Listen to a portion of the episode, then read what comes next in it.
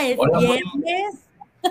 Tenemos un maravilloso día y hoy vamos a hablar de un tema padrísimo aquí con Alex Gallegos, que la verdad, el tema de lo del Solkin es sabiduría pura. Claro, estamos listos para iniciar a la hora que me digas. Pues tú, listo, mira, vamos. Bueno, la verdad, déjenme les cuento, pero es que Alex es un experto en el estudio de la sabiduría maya, particularmente en el Solkin, y a través del tiempo él ha ido desarrollando tanto pláticas informativas como cursos, que te nos vas a Cancún a dar un curso, ¿verdad? Ahora sí que a la tierra de los mayas. Me voy a Playa del Carmen a dar un curso en agosto del mundo maya. ¡Ay, qué símbolos y calendarios mayas. ¿Cómo ves? Qué padrísimo, Alex. Pues bueno, yo mira, no quiero robarte ya más micrófono porque la verdad es que el tiempo aquí va a ser siempre oro y como guardianes del tiempo, pues entremos ya en tema de lo que es el arte simbólico del calendario maya. Muy bien, ¿qué te parece si adaptamos el arte simbólico del mundo maya al mundo actual?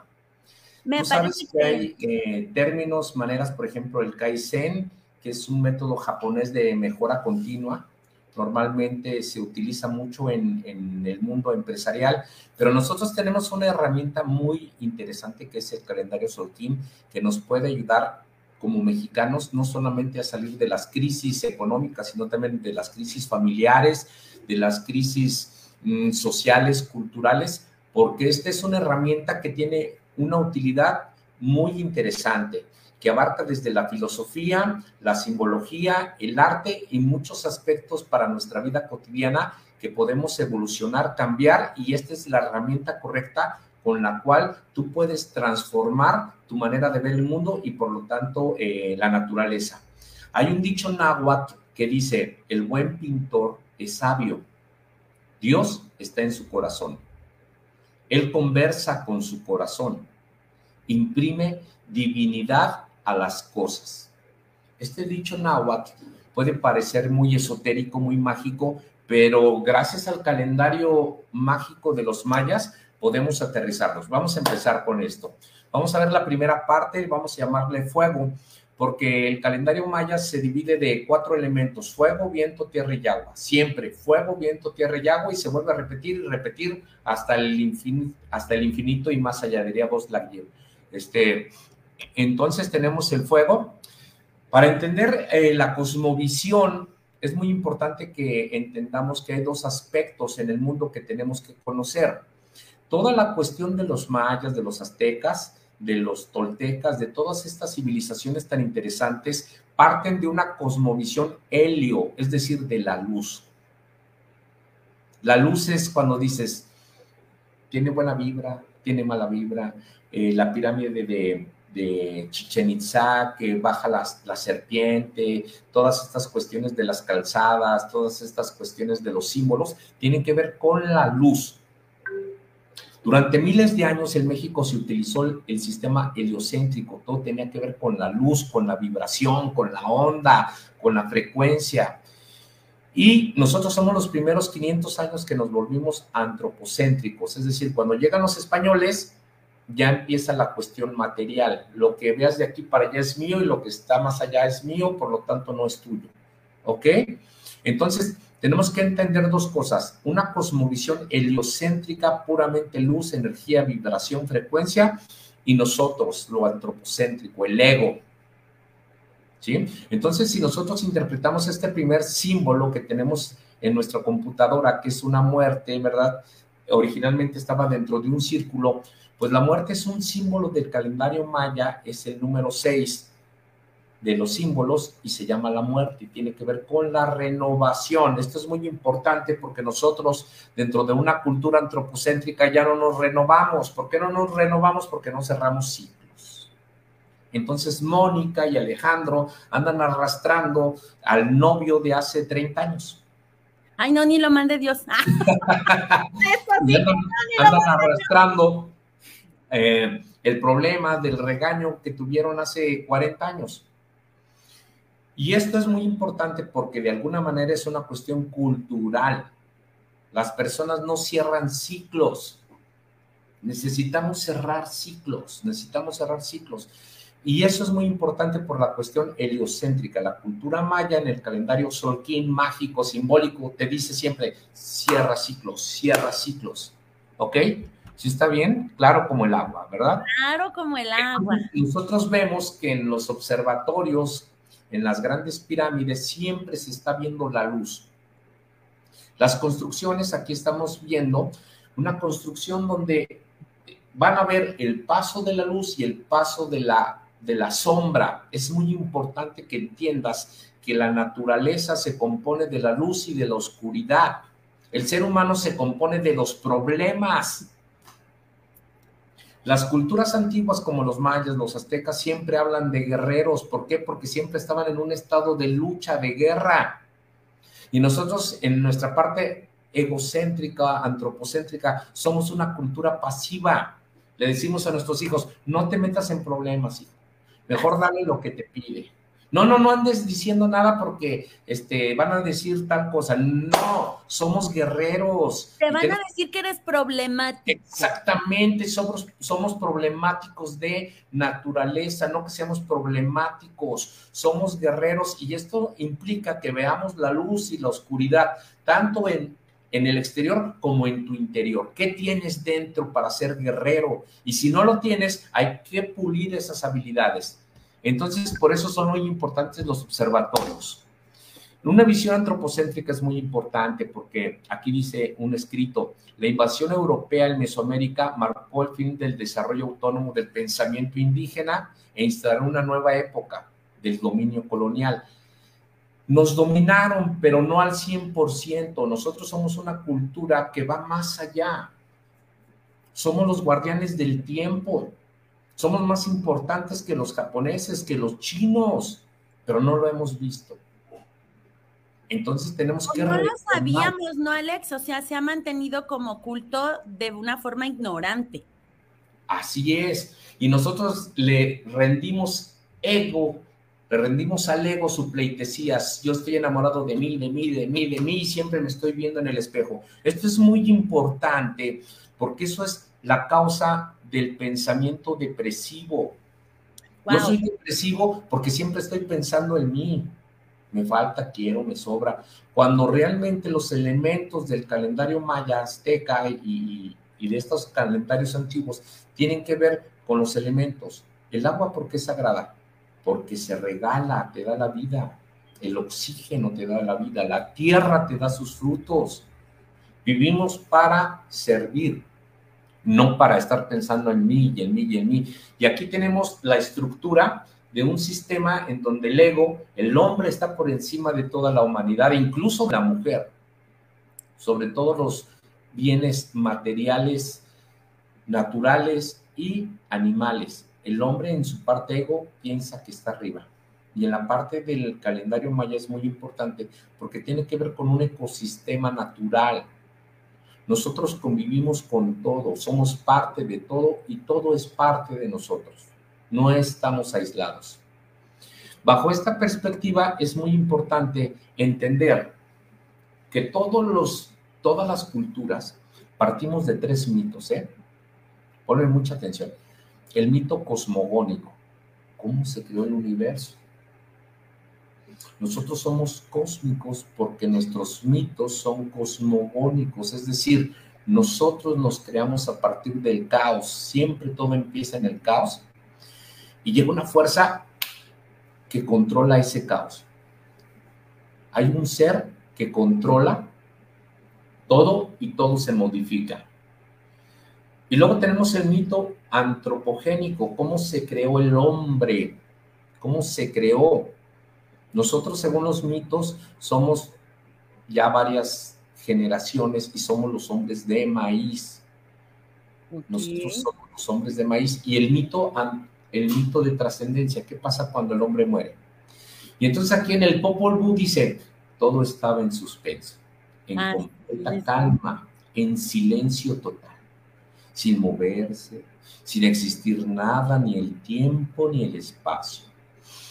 Solo estaba el silencio, el reposo en la oscuridad, en las tinieblas.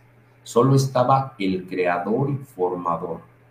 Los gérmenes de las cosas estaban puestos por él con toda pureza en las aguas. Este formador y creador puso en acción sus cualidades esenciales y su sola palabra bastó para crear las cosas.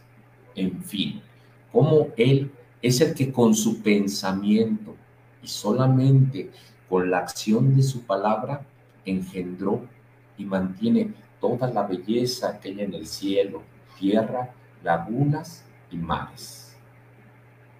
Ahí está el mito cosmogónico. No existe nada, todo está tranquilo. Sin embargo, en esa nada no es una nada, un vacío, es una fuerza, una potencia que va a surgir. Y como Él, el Creador, a través de su pensamiento y únicamente con la fuerza de su palabra, genera todo. Este texto es precioso, está muy poético, es muy bonito y tiene mucha información. Y luego aquí está el mito mm, antropogénico. Este maíz fue lo que hallaron los creadores como apropiado para comida del hombre. Y de esto se hizo su carne cuando fue formado.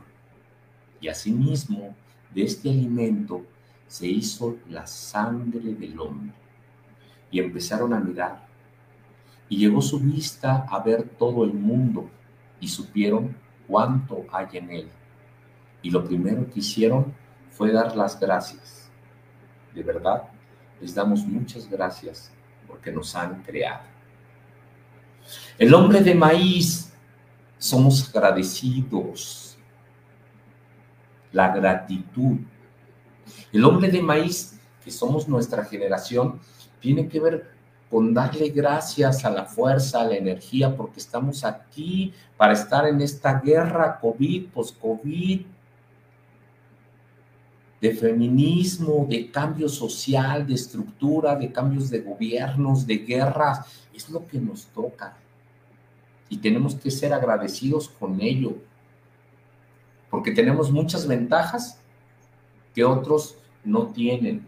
Entonces, esa es la primera parte de fuego. ¿Te parece claro? ¿Está estructurado? ¿Te parece interesante? Sí, pues está súper lindo y creo que a, a, quienes nos escuchan, nos ven y quien lo vea en la repetición, va a poder empezar a integrar la información para entender por qué es tan importante el conocer esta sabiduría, el adoptarla e integrarla en nuestra vida cotidiana y lo que nos regala el hecho de reestructurar la forma en cómo veíamos el mundo y cómo manejábamos el tiempo, ¿no? Ok, entonces ya las bases. Somos una cultura que puede ser heliocéntrica si hablamos de la luz, de la vibra, de la frecuencia, de yo te siento y esas cuestiones. Todo eso es heliocéntrico. Pero en el momento en que digo yo soy Juan Camaney, me meto a la parte del ego. Y entonces vivimos en dos líneas paralelas.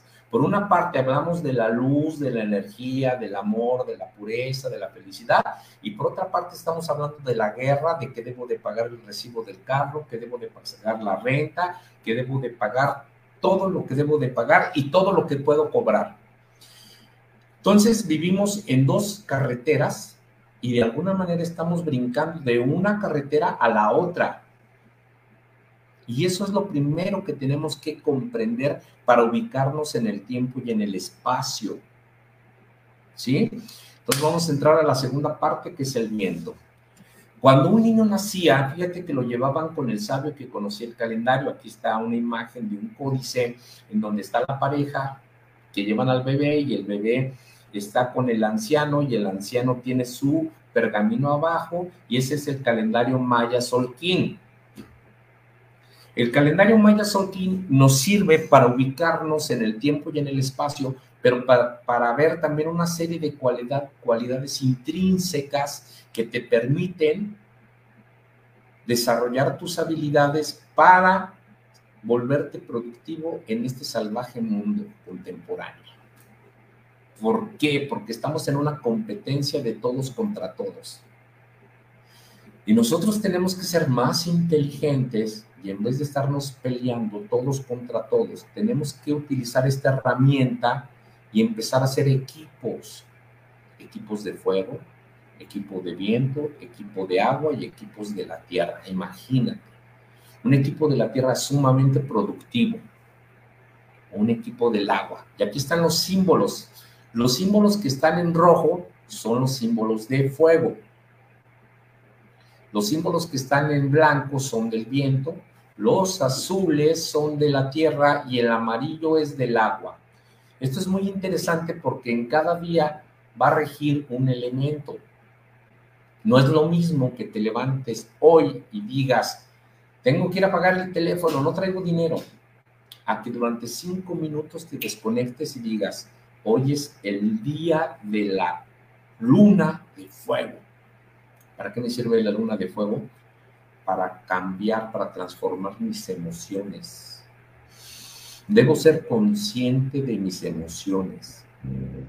Debo, ok, déjame replantear la situación, cómo le voy a hacer para cubrir estas necesidades y cómo proyectarme. Para eso es la luna de fuego. Y mañana rige un viento y pasado mañana una tierra y después un agua.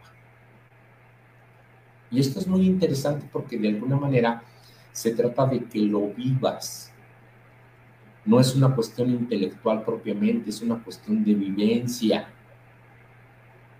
Entonces tenemos que dejar de vivir nada más en lo intelectual, tenemos que vivir nuestra emoción, pero la tengo que conocer, la tengo que controlar. ¿Por qué siempre me tiene que ir mal? No, el calendario es para que replantees tu situación, tus objetivos, tu manera de ver el mundo. Y tiene 13 números. Ok. Estos símbolos que vimos en la lámina anterior son estos mismos símbolos que están en esta lámina, que es un dios antiguo del agua y en sus manos tiene una semilla. Esta semilla es un día. Es un día, se llama el día de la semilla. Y ustedes pueden ver en su computadora al lado izquierdo de, de este hombre que está en puntillas, que tiene una semilla que está brotando, son símbolos de agua. Está el sol, el humano, la semilla, el guerrero, la estrella y otra vez se repite el sol. Esto quiere decir que estos símbolos como mexicanos nos han acompañado durante muchos siglos. Quizá tengamos unos 4.000, 5.000 años o más con estos símbolos. Nosotros somos los 500 años, los primeros 500 años que no los conocemos pero que ahora todo vuelve a surgir y tenemos que manejarlos y tenemos que conocerlos y tenemos que estructurarlos. ¿Ok? El viento tiene mucho que ver con la palabra. Entonces los sabios transmitieron, según los linajes de fuego, viento, tierra y agua, el conocimiento y entonces aquí tenemos otra lámina de otro códice donde el niño se llama conejo 2, 4, 6, 8, 10. Conejo 10. Y entonces está la mamá con su niño y el anciano le está explicando las habilidades de ser un conejo 10. Ok. ¿Sí? Este conejo, entonces probablemente el anciano, si hacemos un ejercicio creativo, probablemente el anciano le estaba diciendo a su madre, tu niño va a ser o es un niño sumamente prolífero como los conejos. Se va a reproducir. Todo lo que él toque se va a reproducir. Todo lo que él haga se va a reproducir. Si es funcional, va a ser muy útil. Si es disfuncional y cae en problemas, también pues se va a reproducir. Imagínate un conejo con depresión no, con rabia, ¿no? o un conejo con rabia, pero me refiero a que si tú tienes un símbolo del conejo y de repente depresivo, o eres pues se incrementa, ¿no? Pues sí, er, o eres iracundo, o eres este, de esos que siente que le tiene que ir mal siempre, Ah, sí, como muy pesimista, ¿no? Un conejo pesimista. Pues imagínate ese chavo o esa niña o ese adolescente o esa señora ama de casa que siente que todo le sale mal, pues con esa habilidad del conejo, esa fecundidad de la vida, todo se va a potencializar, pero en contra. Claro, como esas personas que dicen, ya, a mí siempre todo me pasa, y de verdad todo les pasa, ¿no? Probablemente habrá que ver cuál es su Solkin y darnos cuenta que hay que cambiar el discurso, porque ese no está funcionando. Pues no, y te va a aniquilar. Entonces, por eso el calendario Solkin te permite desarrollar ciertas habilidades, porque tú ya las tienes. En este caso, el, el, niño que es conejo, y ese conejo pues llega a tener 30 años, 40 años, 50 años, y ese conejo algún día comprende y le hace clic que todo lo que él toque va a ser como el rey Midas. O todo se vuelve oro o todo se vuelve basura. Incluso él mismo. Y desde ahí puedes replantear tu situación. Claro. ¿Te parece bien? Aquí tenemos otro calendario Solkin. Eh, el calendario Solkin, como puedes ver en medio de esta lámina, hay una pareja al lado derecho, al lado izquierdo, que están como en un gran fuego, ¿verdad? Y cada uno trae, uno trae en sus, en sus manos, en, en, el lado derecho, el símbolo del viento. O sea, la parte rica es lo que yo te comunico, lo que yo platico contigo. Y esto es bien interesante porque nos están dando todo un mensaje a partir de símbolos. ¿Por qué? Porque el lenguaje, como tú y yo lo conocemos, con el tiempo se va a modificar. Sin embargo, el símbolo en su naturaleza siempre va a permanecer. Y va a llegar alguien dos mil años después. Y lo va a entender. Lo va a entender. Nada más nosotros como mexicanos no entendemos lo que tenemos. a lo mejor lo que no queremos. Entonces, este Solkin es matemáticamente perfecto no ha tenido ni tendrá cambios. Esto es bien interesante porque desde la primera vez que aparecen los jeroglíficos en, las, en las piedras, el solquín, este calendario ya está perfecto.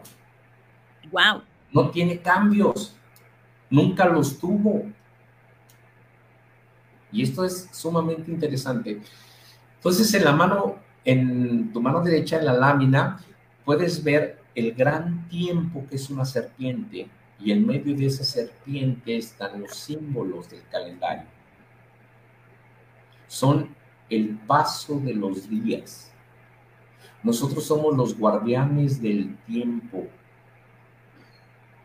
Nosotros somos esa serpiente que va cuidando cada uno de los elementos de ese día a día. Y yo creo que la mejor herencia que podemos dejarle a nuestros hijos y a nosotros mismos es conocer para qué sirve este tesoro. Porque de nada sirve tener ese gran tesoro si no tenemos la llave que nos permita tener acceso a ello. Claro. Entonces, el trabajo de nosotros consiste en ir descifrando cada uno de estos elementos y aplicarlo en la vida diaria. Olvídate de los japoneses o de los chinos. Nosotros tenemos una herramienta muy poderosa y aquí está. A tu lado izquierdo son 20 nombres que representan 20 símbolos, ya los vimos en la lámina anterior. Entonces son unos símbolos muy interesantes porque igual te encuentras con la tierra, te encuentras con el sol, una luna, una mano, una serpiente, una semilla. Son cosas muy cercanas a nosotros, pero también muy lejanas. Decirte la tormenta o la luna. Entonces te vas a encontrar cosas muy cósmicas como el sol, la luna, las estrellas y cosas muy terrenales como la serpiente, ¿verdad? Y algo así como que el caminante del cielo. Y todo esto vuelve a este calendario Solquín algo muy antiguo, pero también puede ser algo muy futurista, como sacado de una gran película, ¿no? Porque puedes jugar con todo ello. Imagínate a un joven, un niño, adolescente en este tiempo post-COVID, donde ya no le interesa ni la iglesia, ni la religión, ni la escuela, y vive en una familia disfuncional. Wow. Y él es caminante del cielo. A ver, ¿cómo lo orientarías? Partiendo de una, de una realidad cultural en la que estamos. Porque así como te digo que este joven vive en una familia disfuncional, pues hay cientos de familias disfuncionales. Así es. O que no le gusta la iglesia, hay cientos de niños y de adolescentes que ya no van a la iglesia. Y sin embargo, estamos todos sobre la tierra viviendo una vida. Eh, para esto sirve esta herramienta, para irnos ubicando, para que a partir de esta interesante realidad podamos replantear la situación. Para eso sirve este calendario Solkin. Entonces, en la parte de los aztecas se le llama Tlacatilis tonali. Wow. Es el tonal, lo que le llaman, es tu tono. Es como tu ritmo, la frecuencia a la que vas a andar. Es tono, es donde cantas, donde vibres, donde vibras, donde te mueves en el plano heliocéntrico. Porque si no tienes cuidado y te traes todo ese plano heliocéntrico a este mundo antropocéntrico del hombre y del dinero y de la materia, te vas a estrellar. No, pues vas a estrellar tu puente. Entonces, bien padre porque tú eres bien espiritual y andas acá entre la luna y las estrellas y el amor y llegas al mundo material y sales a la casa, sales de tu casa y lo primero que haces es que te golpearon tu carro. O vas en tu carro y te para el tránsito y te lo quita y se lo llevan a la grúa y a la pensión y tárdate una semana en sacarlo. o sea, es por ello que tenemos que vivir en las dos líneas. No puede ser sumamente heliocéntrico. Tienes que ser un guerrero y tienes que ver que vives en una parte llena de materialismo. Y aunque nuestro presidente López Obrador diga que no, aún hay mucha corrupción. Claro. Hay una falta de valores, hay una falta de atención, hay una falta de amabilidad, hay una ausencia de respeto. Y aquí vivimos. Entonces, aplica toda esa parte de luz a esta naturaleza. Y aquí tienes los símbolos en esta lámina, cómo quedan acomodados los que son de fuego, que son los rojos, los de viento, que son blancos, los azules, que son de la tierra, y los amarillos que son del agua. Y tú vas a estar jugando con estos elementos rojos, blancos, azules y amarillos. Es un ejercicio de creatividad, un ejercicio para tu lado derecho del cerebro que es el que se comunica con Dios, con lo cósmico. Y tu lado izquierdo del cerebro es lo que te permite ejercitar. ¿Sí está bien? Está claro, ¿verdad? Claro. Entonces, los antiguos y los actuales debemos de concebir el tiempo no como una línea de inicio y término, sino como una línea que se transforma y se vuelve un círculo. Y en ese círculo tienes fuego, viento, la tierra y el agua. Y esta es nuestra concepción del tiempo. Fuego, viento, tierra y llama. Una concepción muy antigua y muy futurista del tiempo. Y es como tenemos que ver nuestra manera de ver el mundo a través de estos elementos.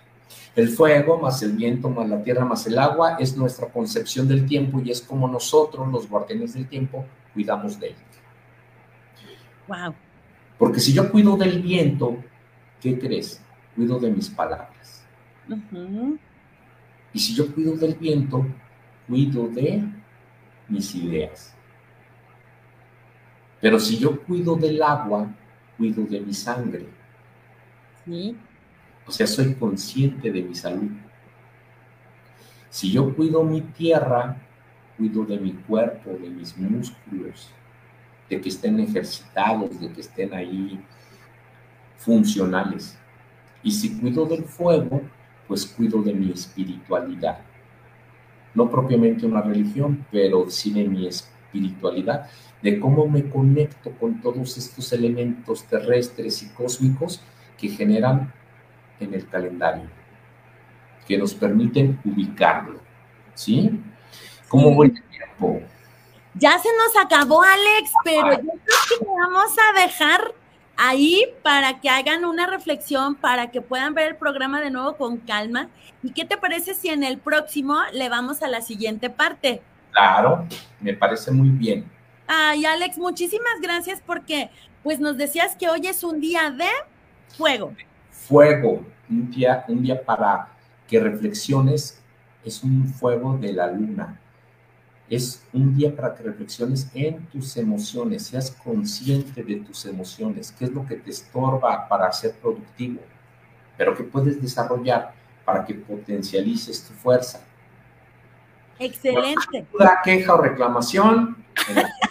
Ahí que nos escriban, que nos escriban al programa, que nos escriban sus inquietudes, que nos escriban sus preguntas, para que ellos también vayan asimilando esto y a lo mejor cuando, después de que ya abarquemos todo lo que implica cada uno de los elementos y Alex nos lo explique, tal vez después entramos a ver cómo algunas personas puedan saber su Solkin y qué características positivas y que se podrían convertir en no tan útiles tenemos por ahí, porque todos tenemos este equilibrio en la vida. Claro. Muchas gracias, Moni, por tus amables atenciones. Gracias a ti, Alex, por ser parte de este maravilloso equipo. Por estar ahí apoyándonos atrás. Así es, la producción siempre hasta arriba, dando lo mejor, haciendo que nos veamos bien guapos y que todo fluya muy bonito. Claro, muchas gracias a todos. Gracias, Alex. Y gracias a ti que nos ves y nos escuchas. Gracias a ti que replicas estos programas para que más personas sepan y tengan este conocimiento a la mano porque de verdad esta sabiduría es algo que le suma a tu vida para, como dice Alex, vivir de una manera más útil. Que tengas muchas bendiciones este maravilloso fin de semana que ya casi se nos termina el mes y pues tenemos una cita el próximo lunes a las 11 a.m. Hasta la próxima. Claro, hasta luego.